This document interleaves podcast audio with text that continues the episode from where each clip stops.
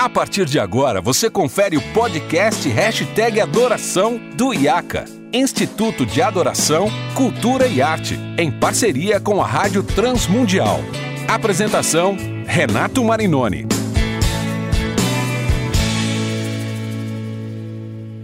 Olá, seja muito bem-vindo a mais um episódio do podcast Hashtag Adoração. Você já sabe, eu sou Renato Marinoni e esse podcast é produzido em parceria com a Rádio Transmundial e o IACA, Instituto de Adoração, Cultura e Arte. Aqui nesse podcast, nesse espaço, é um bate-papo entre amigos, convidados, que a gente fala sobre adoração, liturgia, tecnologia e vários assuntos pertinentes à cultura, à arte e à vida da igreja. Hoje eu tenho o privilégio de receber dois convidados muito, muito, muito especiais. O meu querido amigo que eu vou apresentar primeiro, Guilherme Amarino, músico, teólogo, compositor, fundador do Projeto Solo, uma banda que, graças a Deus, tem tido um impacto muito positivo na igreja brasileira.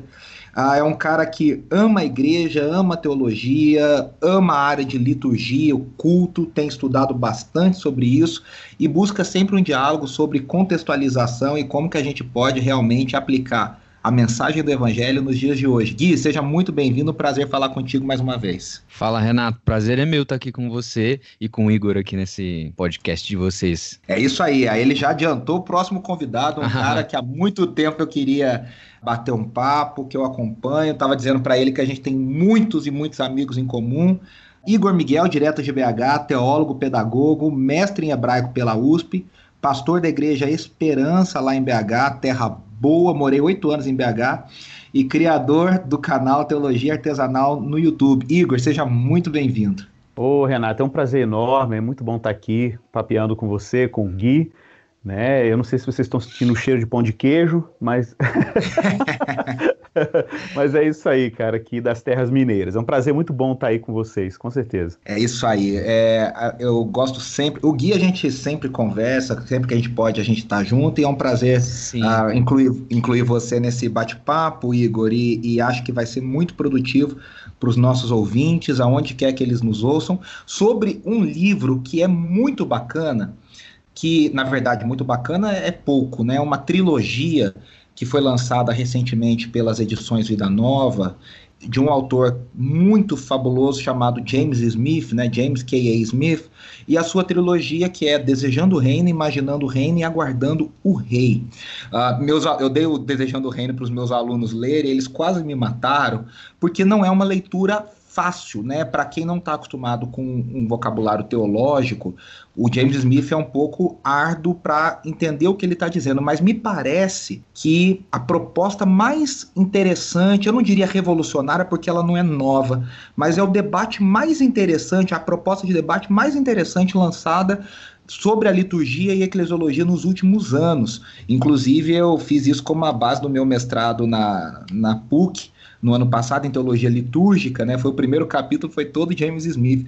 E eu queria ouvir um pouco vocês sobre isso, sobre como parece para vocês essa proposta e essa discussão uh, inicialmente que o James Smith lança. Igor, pode começar, por favor? Então, é, rapaz, eu tive um primeiro contato com o Smith foi em 2009, é, com o Desire the Kingdom, né? Quando foi publicado em inglês uh, e, e eu me lembro que uma das minhas inquietações na época, engraçado, o que me levou o Smith, inclusive, foi a noção de catolicidade, de a relação entre escritura e tradição, né? O Smith já vinha escrevendo alguns artigos sobre esse tema, inclusive no livro dele é Who is Afraid of Postmodernism, que é um livro que ele fala sobre é um diálogo dele com a teologia emergente na época, né, igreja emergente e tudo, e, e ele, ele assume um tom de diálogo, mas um diálogo crítico né, ao movimento emergente, porque basicamente o Smith é, em termos de influência, é, ele tem uma grande influência da teologia que o pessoal chama pós-liberal, né, a teologia narrativa, o pessoal Lee Yale, né, ele tem uma influência muito grande e ele dá um tratamento ortodoxo né, para as questões que o pessoal de Yale levanta. Então ele tem, ele é basicamente um pós-moderno. Só que muita gente poderia dizer assim, ah, então ele é um pós-moderno, deve ser um, um, cara relativista, né, e tal. É engraçado, porque não? Na verdade, a resposta dele à modernidade, ou seja, sendo um pós-moderno, é uma resposta, como ele diz, é pré-moderna, né? Essa é a ironia dele, que ele, ele é um pós-moderno pré-moderno, né? É, ele então, é um pós-moderno buscar... conservador, né? Exato. Exato. É. Então ele faz esse movimento de recuperação de, de uma teologia mais clássica, da tradição, do elemento litúrgico, né? Então é, é uma recuperação nesse sentido, né? E, e claro, o elemento muito forte na, no Desire the Kingdom, que é a antropologia dele, né? A visão de ser humano dele é recuperar essa noção agustiniana, naturalmente, que eu, a gente descobre o rastro disso em várias, nessa tradição toda, a gente vai em Agostinho, vai em Calvino, você passa ali por, por Lutero, chega em, em, em Jonathan Edwards, né? É, a teologia do coração e da, das afeições religiosas do Edwards. Depois você acaba chegando no C.S. Lewis também, e, enfim. E o último é John Piper, ele cita John Piper, inclusive, na primeira obra, né? É. E na nota de rodapé lá. Então a gente percebe uma tradição contínua aí, que é uma tradição de que, cara, o que, que a gente é no final das contas? A gente é um ser que deseja. Isso, claro, a psicanálise também já trouxe. A, a questão é que é como essa anatomia né, do coração é feita no Smith. Ela, ela é feita de um modo profundamente agustiniano, né? É, um modo tem um elemento de transcendência muito forte, essa coisa teleológica que o Smith trabalha muito, né?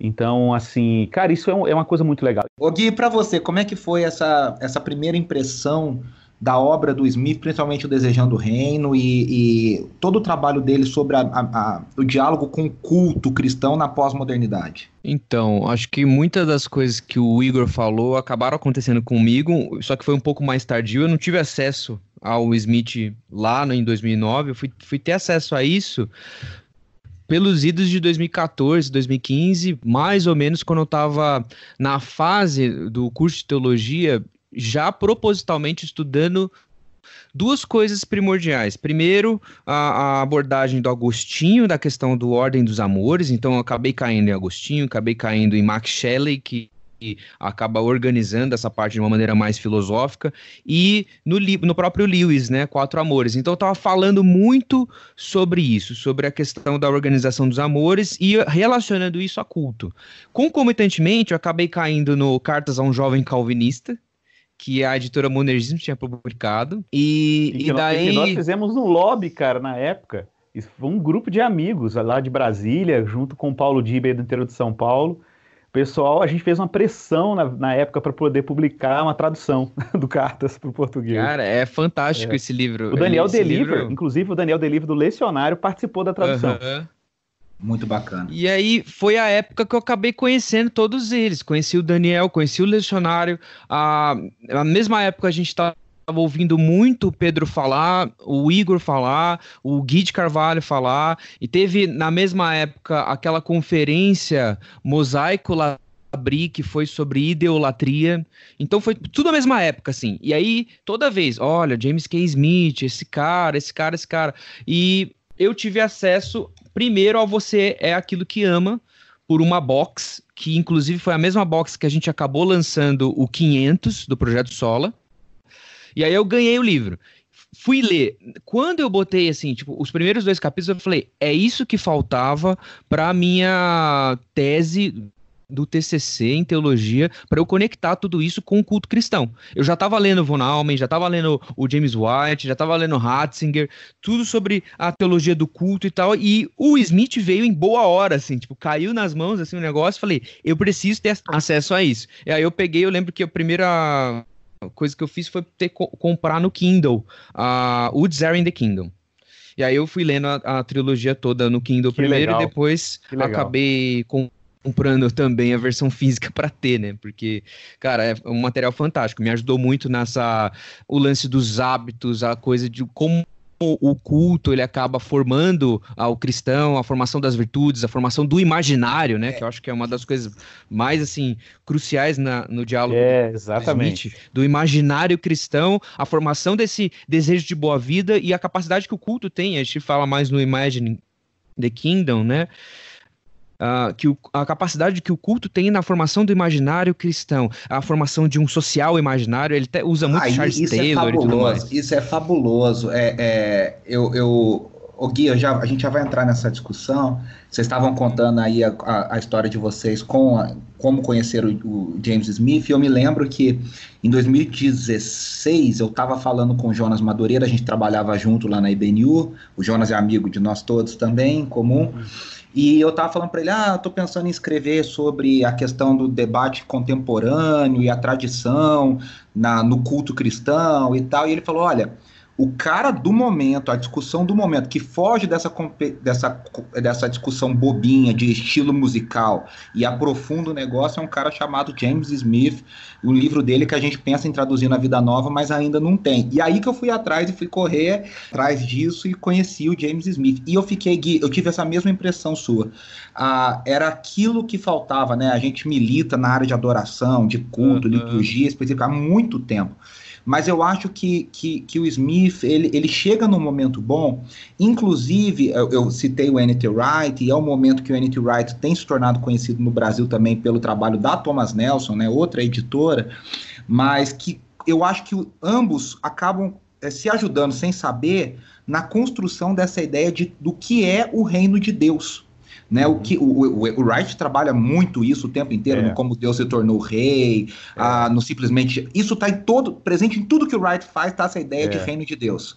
Né, Igor? E, e, é. e aí, quando o, o, o Gui até mencionou, quando o Smith fala que o culto é o formador, é o elemento formador da é. vida, ele até coloca no Desejando o Reino, né? Ele fala: a doxologia vem antes da dogmática. Ou seja, a adoração vem antes do conhecimento do, é, doutrinário, né? A gente é muito Exato. preocupado com a doutrina. Isso é revolucionário, né? Eu tive uma conversa muito legal sobre isso com o Jonas, inclusive, um tempo, muito tempo atrás, porque eu, eu fiz muito lobby também para publicar essas obras pela Vida Nova na época, né? Ficava pressionando o Jonas, ô Jonas, quando vai sair? e eu me lembro que nessas conversas, né, eu dizia assim para ele, cara, esse insight do Smith de que o que a gente tem hoje em forma de credos, confissões, é, é, vamos dizer assim, concílios concílios ecumênicos, em documentos ecumênicos da igreja, na verdade, quando Smith fala assim, cara, isso tudo é o produto final de uma igreja que adora, que cultua. Né? Uhum. E isso é muito forte, cara. Isso é muito forte, porque assim, engraçado porque o Smith já trouxe para mim nessa obra contribuições para a pedagogia cristã, porque tem um elemento de formação muito forte em tudo que ele está escrevendo, né? É, a ideia dele basicamente é o discipulado. E, e, gente que é igrejeiro, igual a gente, que ama igreja, ama comunidade, que, que, que quer ver o culto cristão muito intencional. Eu já falei isso para os meninos do Sola, né? Quando eu vejo o, as apresentações públicas dele, eu vejo uma estrutura litúrgica, cara, na apresentação. É uhum. muito louco, assim, né? Uhum. E eu sei que eles é. são muito intencionais nisso, eles são muito intencionais. Mas, cara, pouca gente tem essa sensibilidade em termos do, da adoração pública, do culto, né?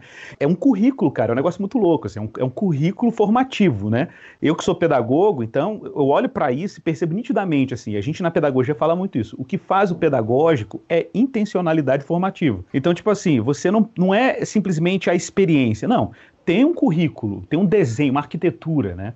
Formativa nas coisas, sabe? E quando a gente olha para a igreja, cara, e Caio Smith trabalha muito isso, a comunidade batizada, a igreja que foi imersa na Trindade, e aí de repente, gente, o que, que a gente está fazendo aqui, gente? Isso aqui é um povo reunido de Jesus. Então, essa, trazer essa intenção para o culto é, torna o, o cristão que está adorando a Deus é, não mais aquele mero espectador ou consumidor do culto. Ele se vê parte de um, um ajuntamento solene em que está todo mundo ali na partilha do pão, ouvindo a palavra sendo pregada, a história da salvação, a gente está mergulhado numa história, é o arco narrativo, né, que o Smith fala lá no... É, e aí conversa, conversa muito com a perspectiva que o Gorim a, a, uhum. o tempo inteiro tenta popularizar também, né, a questão do drama das escrituras, é, da, cara, da narrativa eu, da escritura, né? Inclusive, quando eu vi isso no Gorrinho, eu achei curioso, né? Porque o Smith faz uma crítica à cosmovisão, é, naquele sentido cognitivista, né? De é. que ideias corretas é o suficiente para que a gente tenha comportamentos corretos, né? E, e eu percebi no, no Gorrinho uma tentativa de, de, redenção, redenção do termo, quando ele, uhum. ele tenta colocar a cosmovisão como imaginário, né? É. Como narratividade, que é um trabalho interessante também, porque, claro, quando você vai lá para o Kuiper, quando você vai lá para o Doiver, por exemplo, e eles falam é, de cosmovisão, o que você percebe é um elemento agostiniano muito forte, né? Quando o Dovid fala do coração com ponto arquimediano da realidade, né? É. Então, é, não dá para chegar simplesmente falar assim, não, não, não serve mais. Não, cara, peraí. E, e se o que eles chamavam de cosmovisão é exatamente isso, é uma noção de que existe um, um, um patos, né, um imaginário comunitário e social, para usar o termo do Taylor de novo, né, de que, que é abrangente. Ele não, ele não exclui a dimensão afetiva, ele inclui né, essa dimensão. É. De paz encheu meu coração, vontade encontro no teu perdão.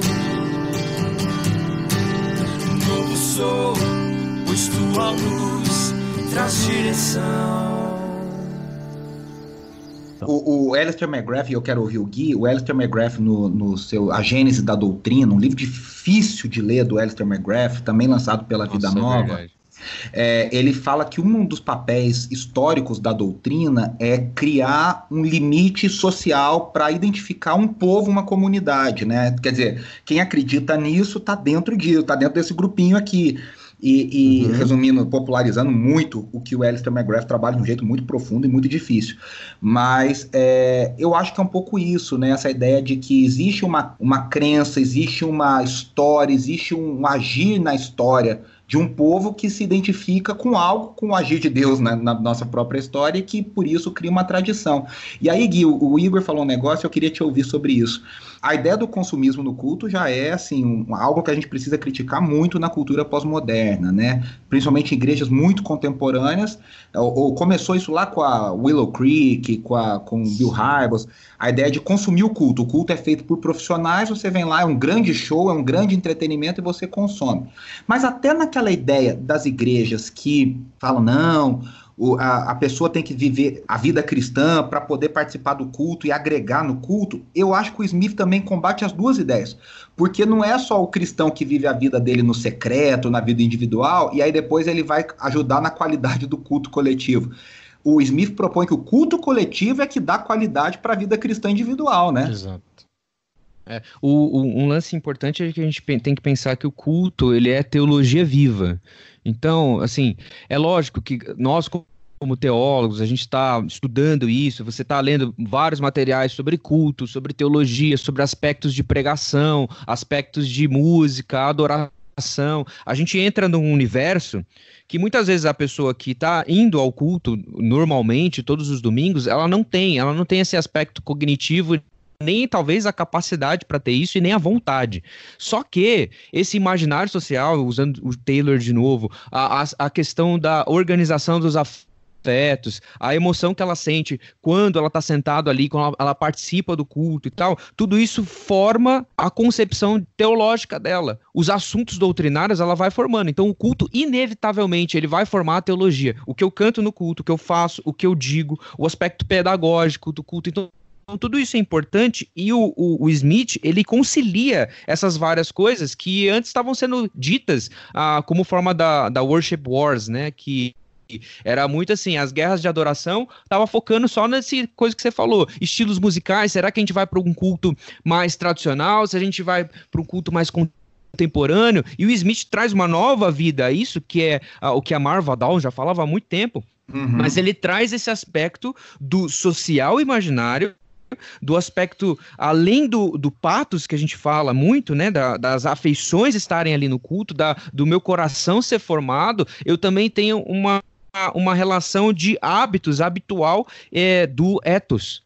Então, existe ali uma formação de Legal. um povo, existe ali dentro de uma comunidade cristã que se reúne semana após semana, às vezes durante a semana, em pequenos grupos nas casas, existe um, um hábito sendo formado é, rotinas sendo é, consolidadas, e tudo isso forma a teologia de uma pessoa. Gui, Gui Renato, quero fazer uma pergunta para vocês dois. Olha que, que, coisa mais horrorosa, né? Um entrevistado, entrevistado, entrevistado. Ô, louco. Mas na verdade é porque vocês estão navegam mais no universo da música, né? E a música Sim. a serviço da adoração a Deus e do culto público. Então, essa é uma curiosidade para ver como é que vocês, vocês, leram isso. Porque tem uma nota de rodapé no Desire the Kingdom, no, no Desejando o Reino, que, que acontece? Eu, eu me lembro de uma nota, vocês devem se lembrar também, em que ele, o, o, o Smith fala até uma coisa interessante, porque assim, a gente ouve muita crítica, né? A, a, música que às vezes responde uma demanda do pessoal chama aí de sensitive seekers, né? Que é esses buscadores uhum. de experiência, né? De sensações, e ele faz uma contra a crítica. Ele fala assim, cara, será que de repente, de alguma maneira, esses movimentos não se anteciparam ao que eu estou falando aqui e produziram uma música que de alguma maneira aprecia também essa, essa, assim, tipo, aprecia também essa dimensão afetiva. É claro que a gente pode discutir aqui a qualidade dessas músicas, a gente pode discutir aqui o conteúdo dessas músicas, mas de repente não é uma linguagem. Existe aí uma linguagem é, relevante que, tipo assim, de alguma maneira alguém anteci antecipou a isso, né? Falei assim, cara, e aí de repente a gente tem um outro cenário que é um cenário de oferecer conteúdo a, a, essa linguagem, entende? Tipo assim, a gente está no momento em que, cara, não dá para desprezar o fato de que, que a gente precisa produzir um conteúdo musical que trabalha a imaginação, que trabalha certa sensibilidade humana mesmo, o coração, mas é oferecer um conteúdo a isso, porque eu acho que isso que é a grande sacada do Smith, né? É que ele fala assim, cara, não dá para você desprezar a forma. Tudo bem, a gente tem uma preocupação com o conteúdo, mas você não pode dizer que a forma não tem sentido. Não, a forma também forma, né? É, tipo assim, a forma Exato. também é formativa. Ele não nega a pós-modernidade, né, Igor? É, é, porque aí eu vou deixar o Gui falar mais, eu só quero contribuir com o seguinte: é, às vezes parece que. E aí a minha crítica aos reformados, com todo o amor que eu tenho por tantos irmãos reformados, querido, mas assim, às vezes me parece que muitos reformados querem viver no século XVI na Europa. E, e, e, e falta um pouco a gente falar, querido, é, não dá mais entendeu? A gente isso, isso, já é uma guerra perdida. Nós já estamos numa realidade completamente diferente, no mundo globalizado de uma sociedade pós-moderna e a gente tem que tirar o melhor dessa sociedade para tentar pregar o evangelho e, e, e, criar esse imaginário cristão do reino. Então me parece que a proposta do Smith nesse sentido ela, ela busca uma conciliação. Agora eu na minha opinião não sei o que o Gui pode dizer, mas eu acho que muita gente ainda a galera que está produzindo a música cristã de adoração que, que, fala com a pós-modernidade, que tem essa, esse apelo afetivo, que tem esse apelo narrativo, ainda não acessou o, o que a proposta que o Smith, o Smith coloca no, nos livros dele. Gui, pode falar. É, eu concordo com você. Eu acho que é uma coisa assim, uh, existe um distanciamento claro, né, entre aqueles que falam de conteúdo e estética, né?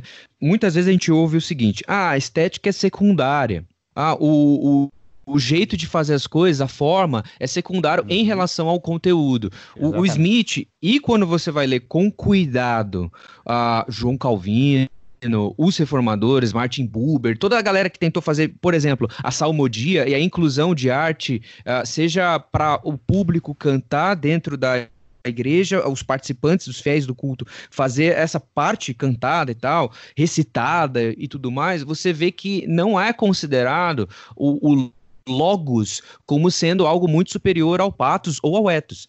O Vantil tem uma tripartição interessante, que é a vontade cativa, a inteligência humilhada e o coração aquecido. Então, uma música, dentro de, um, de uma concepção de culto, ela tem que trabalhar essas três dimensões, digamos assim. Eu vou trabalhar com os meus hábitos, com as minhas vontades, eu vou trabalhar sim com o conteúdo, mas o meu coração também precisa ser aquecido. Porque de que valor tem uma mensagem muito bem elaborada, num conteúdo muito bem é, estipulado, teológico, dogmático, doutrinário, se ela não consegue tocar o meu coração e se ela não me quebra.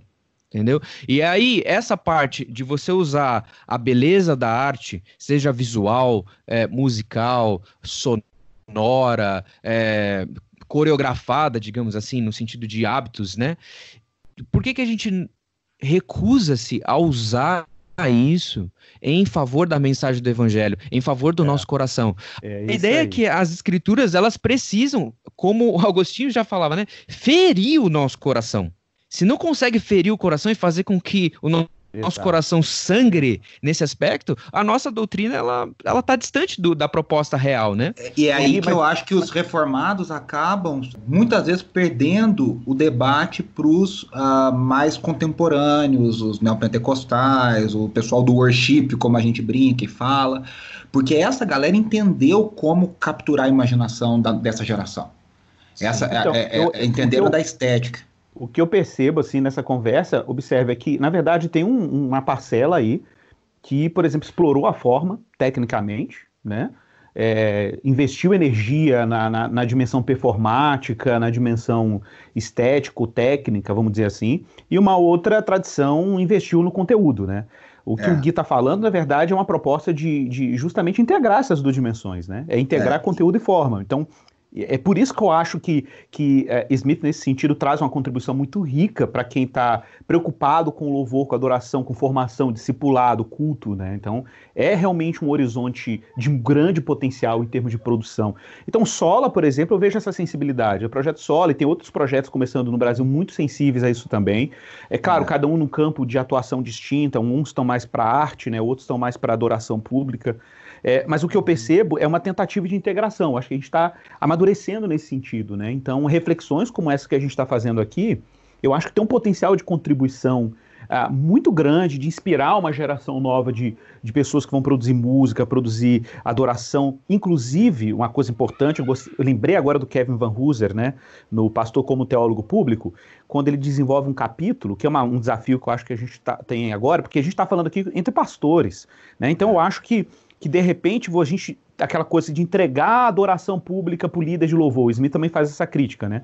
O Van Hooser fala isso. O pastor também é liturgista.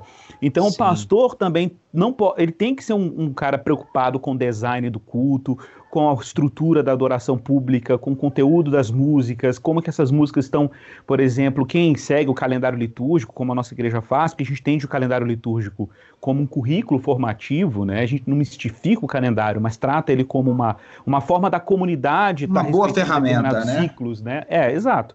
Então, cara, as músicas precisam ser compatíveis, as cores dos slides estão relacionadas com o período do calendário, o ambiente, a decoração do culto, do espaço de adoração também respeita esse ritmo. Cara, é extraordinário, porque você começa a ter uma relação tridimensional com é, conteúdo da E aí, eu vou, já vou me despedindo de vocês por aqui, encerrando esse episódio, já deixando o convite para os nossos ouvintes, que a gente vai continuar falando sobre tudo isso no próximo episódio. Então, Igor e Gui, aguardo vocês. Até semana que vem. Tamo Opa. junto.